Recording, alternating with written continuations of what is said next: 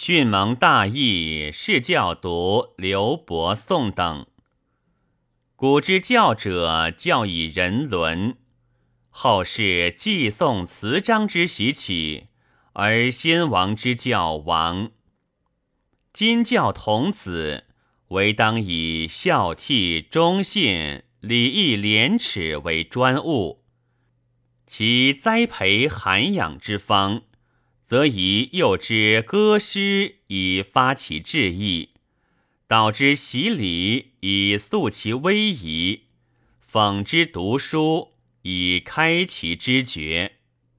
今人往往以歌诗习礼为不切实务，此皆莫俗庸鄙之见，吾足以知古人立教之意哉。大抵童子之情，乐西游而淡居简。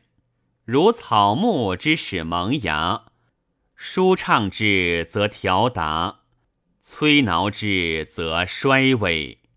今教童子，必使其趋向鼓舞，忠心喜悦，则其进自不能移。譬之时雨春风，沾披惠木，莫不萌动发悦。自然日长月化，若冰霜剥落，则生意萧索，日就枯槁矣。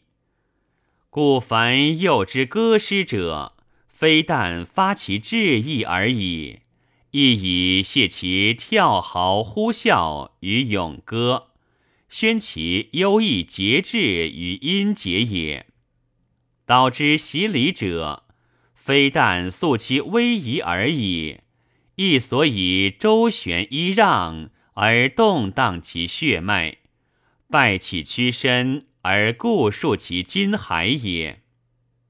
讽之读书者，非但开其知觉而已，亦所以沉潜反复而存其心，抑扬讽诵以宣其志也。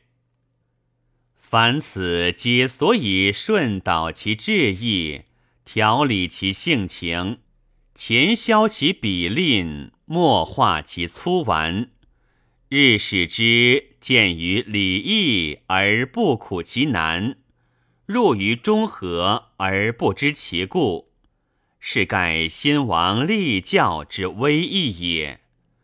若进士之训蒙志者，日为都以句斗客访，则其简述，而不知导之以礼；求其聪明，而不知养之以善。鞭挞绳缚，若待居求。彼是学社如灵玉而不肯入，是师长如寇仇而不欲见。窥闭掩覆以遂其西游。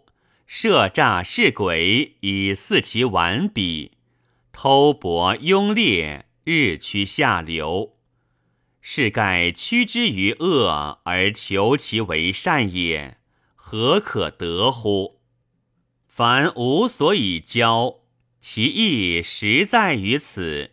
恐时俗不察，是以为迂，且无意将去，故特叮咛以告。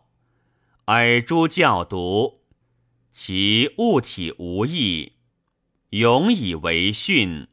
吾者因时俗之言，改废其绳墨，数成蒙以养正之功矣。念之，念之。